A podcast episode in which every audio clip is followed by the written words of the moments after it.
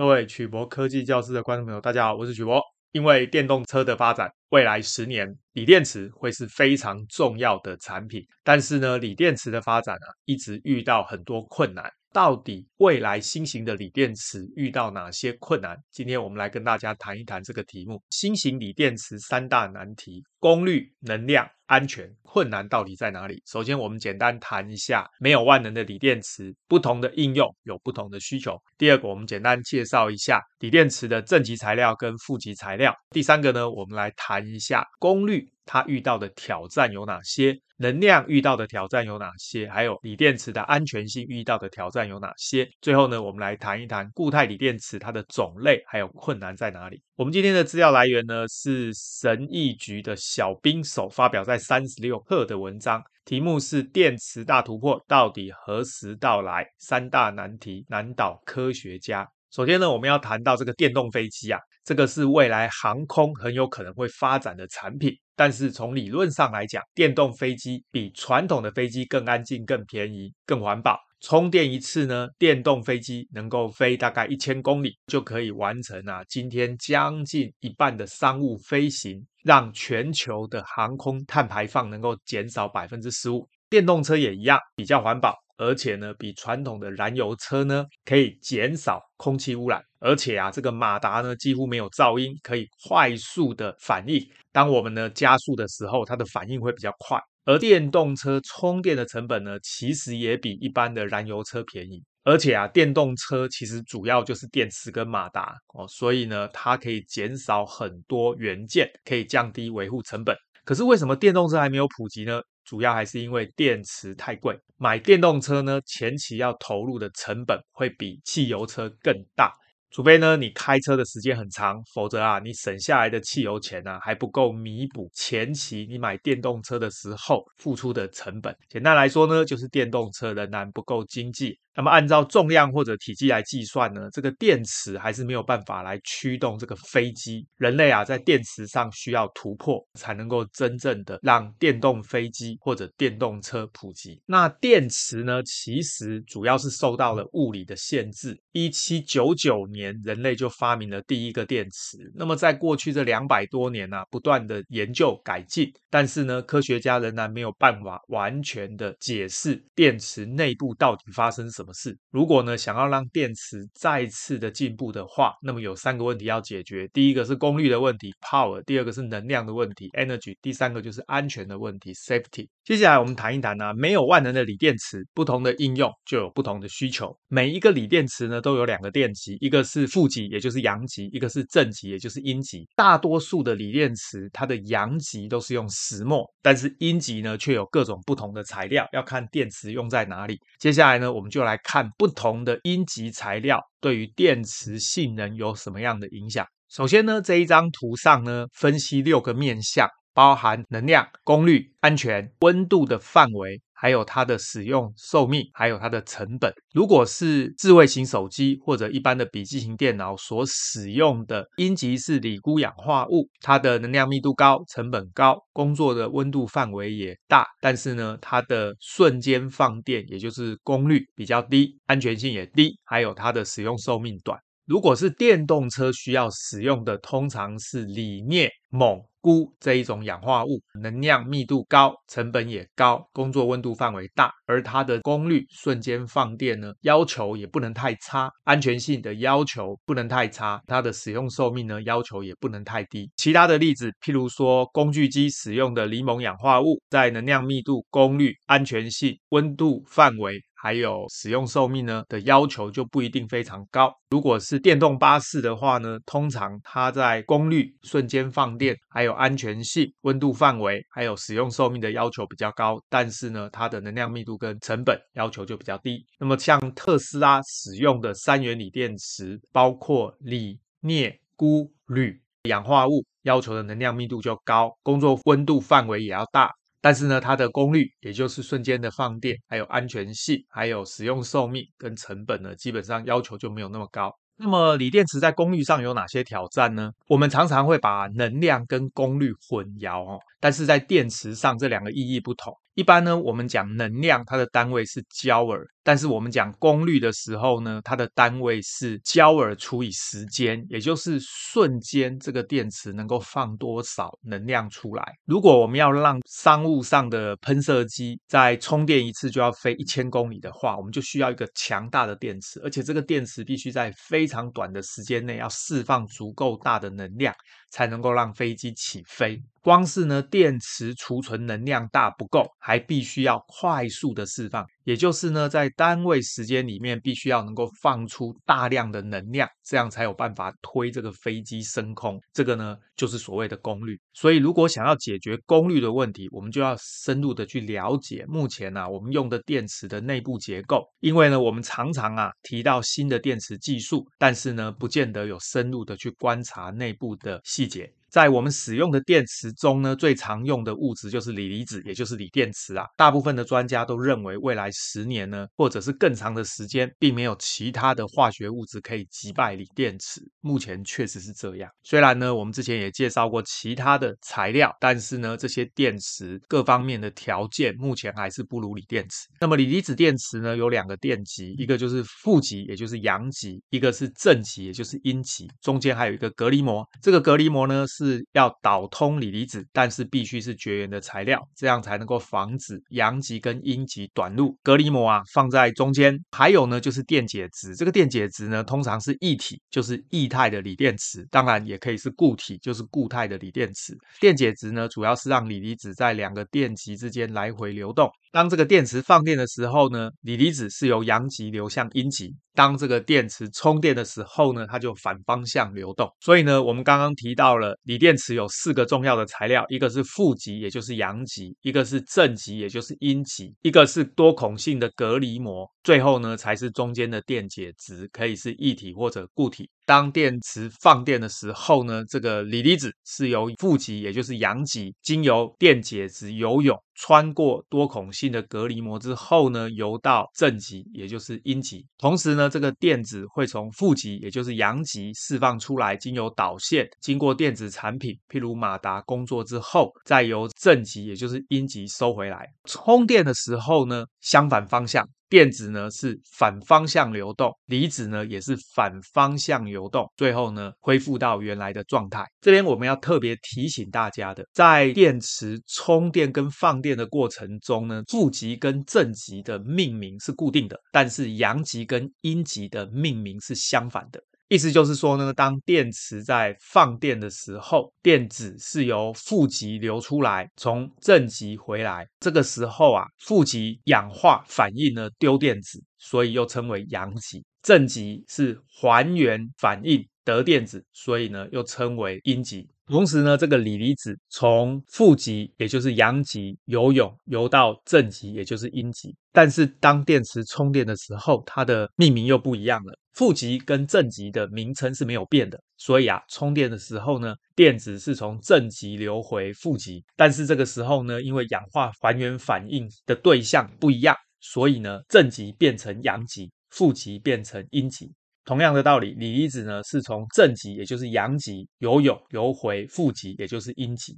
大家要特别注意，锂电池在放电跟充电的时候，它的负极定义跟正极的定义是固定的。但是呢，阳极跟阴极的定义啊是颠倒的，所以呢要特别留意命名上的差异。我们呢习惯上呢都是用锂离子电池放电的时候的名称来定义，所以啊，一般我们讲锂电池的负极就是阳极，正极就是阴极。接下来呢，我们一律就使用阳极跟阴极这样的名词，大家呢才比较不容易搞乱。我们呢，不妨把它想象成两块面包，左边这一块就是负极，也就是阳极；那么右边这一块是正极，也就是阴极。记得我们是用它放电的时候的定义来命名。假设啊，阳极是石墨组成的，它就相当于是碳原子啊，一层一层的叠加。各位记得，石墨呢是片状的结构，层状的结构。从本质上来讲，电池它的功率，也就是单位时间释放的能量，是由处理速度的快慢来决定。那么，想要加快速度，也就是让这个电池在短时间内放出更多的能量。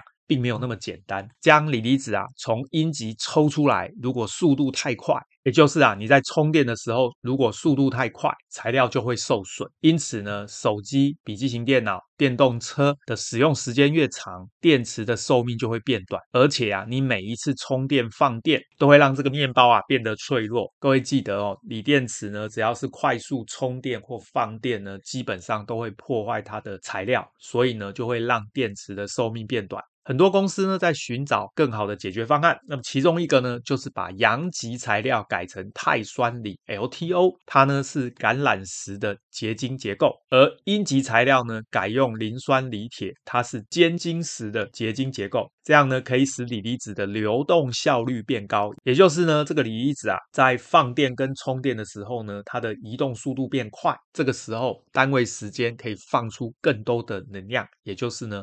适合来快充跟快放，这样呢，九分钟就能够充满百分之百的电量。比起这个特斯拉的超级充电站呢，充饱百分之五十需要十分钟还要来得快。但是呢，很可惜，钛酸锂做阳极，加上磷酸锂铁做阴极，这样的电池虽然具有快充快放的特性，但是呢，它的能量密度却很低，而且啊，它的价格又高，主要是钛酸锂比石墨还要贵。所以呢，在工程上呢，这样的电池使用就有困难。因此，人类完全有可能找到更好的材料来增加电池的功率，也就是快充快放。但是到目前为止，人类还没有找到能量释放足够快，而且啊，可以满足商务飞机需求的电池。一些新创公司在开发小型的飞机，最多可以坐十二个人，可以安装密度比较低的电池，或者是电力混合传统引擎的飞机。当飞机在起飞的时候用燃油，但是在巡航的时候呢，就用电池。总之呢，有很多新创公司在尝试要做电动飞机，但是呢，电动飞机需要的电池可能还要十年的时间才能研究出来。各位现在看到的照片呢，基本上就是国外的新创公司他们尝试要开发的电动飞机。我们刚刚啊谈完了功率，也就是快充快放的挑战，接下来我们来看能量又遇到了哪些挑战。大家知道这个 Model 3呢是特斯拉最便宜的电动车，它的起步价大概是三万五千美金。电动车要装五十千瓦的电池，它的成本呢大概是八千九千美金，大概占了电动车车价的百分之二十五。相比于几年前，这个成本已经降低了哦。在二零一八年，锂离子电池的平均成本大概是每千瓦时一百七十五美元。但是呢，在二零一零年，也就是八年前呢、啊，每千瓦时的成本大概是一千两百美元，所以已经降低非常多。那么依照美国能源部的计算啊，电池的成本大概要降到每千瓦时一百二十五美元。这个时候呢，你拥有一辆电动车的成本就会比汽油车还要低。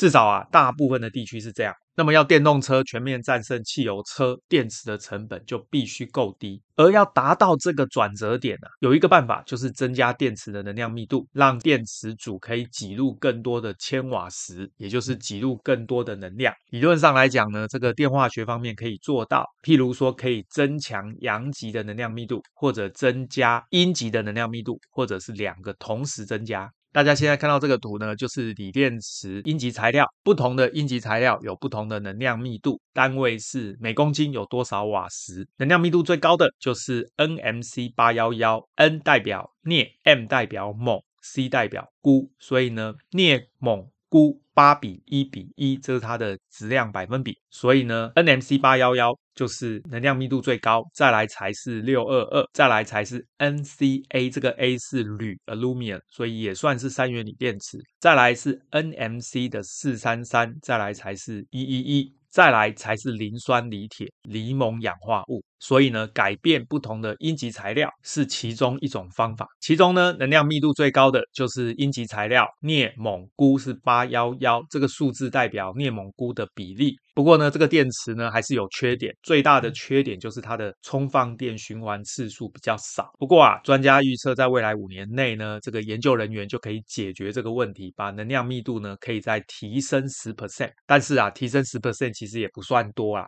在过去十年里呢，一直有不少的创新，其中这个阴极材料的能量密度是一个。那么另外一个方法就是改变阳极材料的能量密度。下面这个图呢，就是不同的阳极材料它的能量密度。那么能量密度最低的是目前大家用的最多的石墨，成本最低，能量密度大概一千两百个瓦时每公斤。那么能量密度更高的是使用细的阳极，它的能量密度高达六千瓦时每公斤。更高的则是锂金属，它的能量密度七千四百瓦时每公斤。所以很明显，用锡或者锂的阳极呢，能量密度更高。制造阳极材料，目前石墨还是主导地位，主要是因为它便宜可靠，能量密度还可以接受。但是呢，跟其他的阳极材料相比，譬如说矽啦、锂呀，堆叠石墨相对就比较脆弱。理论上呢，矽吸收锂离子会比石墨更好，也就是矽可以吸收储存更多的锂离子，增加能量密度。一些企业在设计阳极的时候呢，就会在石墨里面呢掺入一些矽，譬如特斯拉执行长马斯克就说过了，特斯拉正在开发这种电池。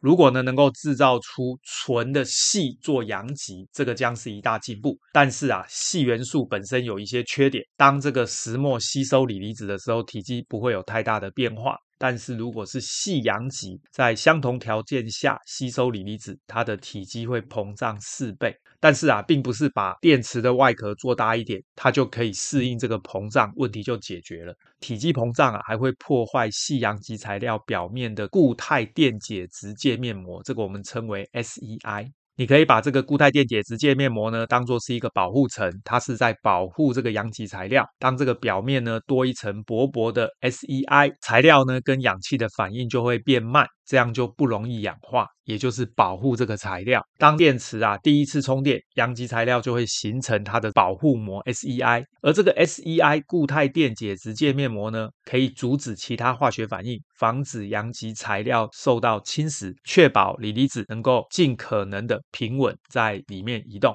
如果在石墨里面添加这个细阳极，那么每一次充放电，固态电解质界面膜就会因为细的阳极体积膨胀跟缩小，它就会分解破坏。所以呢，每一次充放电循环就会消耗掉一些细，最终啊，这个细被消耗到一定的程度，电池就不能用了。大家想象一下呢，我们刚刚谈到的阳极材料呢，它是一颗一颗的粉末固体。当我们使用石墨当阳极材料的时候啊，它在充放电的过程会产生固态电解质界面膜保护它。那么因为它的体积不会变，所以呢，这个固态电解质界面膜就可以一直包覆在表面来保护这个材料。但是当我们把它改成细的粉末的时候呢，它的充电锂离子游进来，体积就膨胀四倍；当放电的时候呢，这个锂离子离开，这个体积就缩小四倍。膨胀跟缩小就会让表面的这一层固态电解质界面膜呢破裂，所以每一次充放电它就破裂一次。这个呢就是造成矽的阳极材料啊慢慢会被消耗掉的原因，就造成了这个电池呢寿命变短。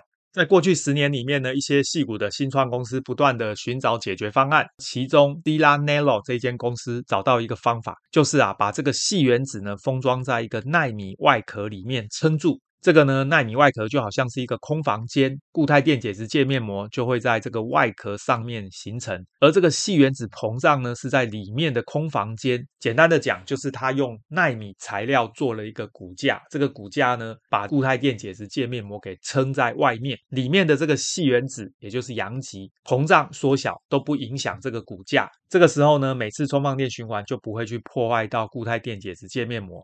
Gina Nello 它的估值呢是三点五亿美元。他曾经说啊，他这个技术在二零二零年就可以用在实际的产品里面。另外一个新创公司 Enovix 用特殊的制造技术，将百分之百的细阳极放在非常大的压力里面，强迫它尽可能早吸收锂离子。这样呢，阳极膨胀就会限制，防止固态电解质界面膜损坏。这一间公司啊，拿到了英特尔高通的投资，也是说呢，它的电池要在二零二零年应用在实际的产品里。虽然呢、这些新创企业的研究看起来好像都是不错的发展，但是呢，细阳极就是没有办法达到理论的高能量密度。总而言之呢，这两间公司还是说啊，他们的东西呢，比传统的石墨阳极表现更好，而且啊，目前还在第三方接受电池的测试。总之呢，要实际的大量应用，还是有很多的困难。最后呢，我们就谈到锂电池的安全挑战有哪些。为了要储存更多的能量，就必须对分子进行修补，这个就可能影响安全。大家知道这个锂离子电池呢，常常会有起火的问题。最近呢，三星的 Galaxy Note 7也因为电池起火被召回。手机里面用的锂离子电池，二零一六年召回的时候呢，三星损失了五十三亿美元。更不用讲啊，电动车呢，它的锂电池更大，燃烧起来啊，吓死人。最近呢，在大陆的比亚迪呀、啊，也发生非常多起的火烧车事件，发生在刀片电池上面。所以啊，锂离子电电池呢，它有起火的隐患，主要是因为电解质都是易燃性的液体，而这个液体啊，它能够轻松的来运送这个离子，让它在阳极跟阴极之间游泳，但是却很容易起火。其中一个方法就是使用固态电解质，也就是固态锂电池。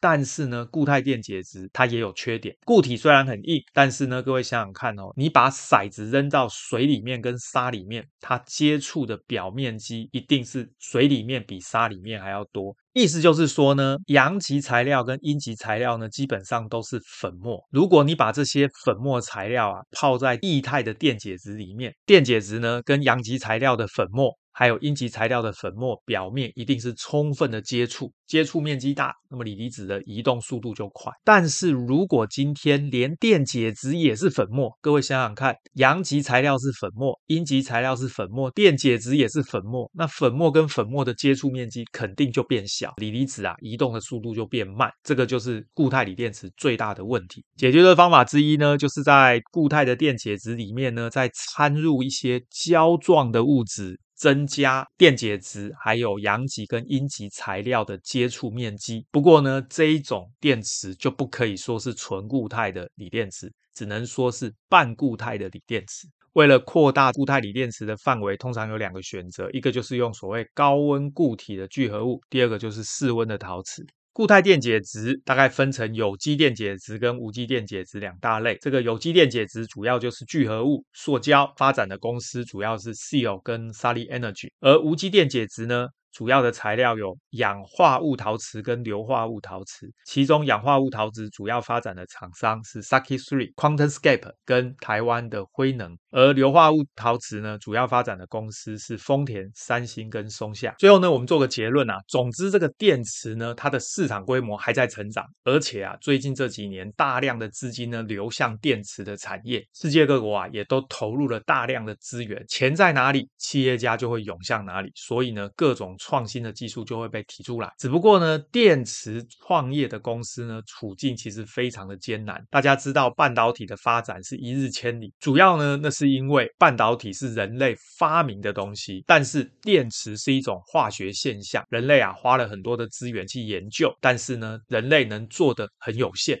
基本上，化学的原理是人类发现，所以从这边各位就会发现，人类对于自己发明的东西，可以在很短的时间内就有很大的进步。但是啊，人类对于自然界的化学反应，发现它，然后拿来应用，这个速度呢，相对就慢很多。总之呢，针对锂电池的功率、能量还有安全。要三者同时达到最好的状况，这个难度非常的高。未来这十年啊，就看科学家在大量的资金投入之后，是不是能够有比较快的突破。这样呢，电动车甚至是电动飞机才有可能快速的普及。今天的节目到这边，各位如果对于锂电池发展的困难，还有任何相关的问题，欢迎大家发表在影片的下方，我们再来讨论。谢谢大家，晚安，拜拜。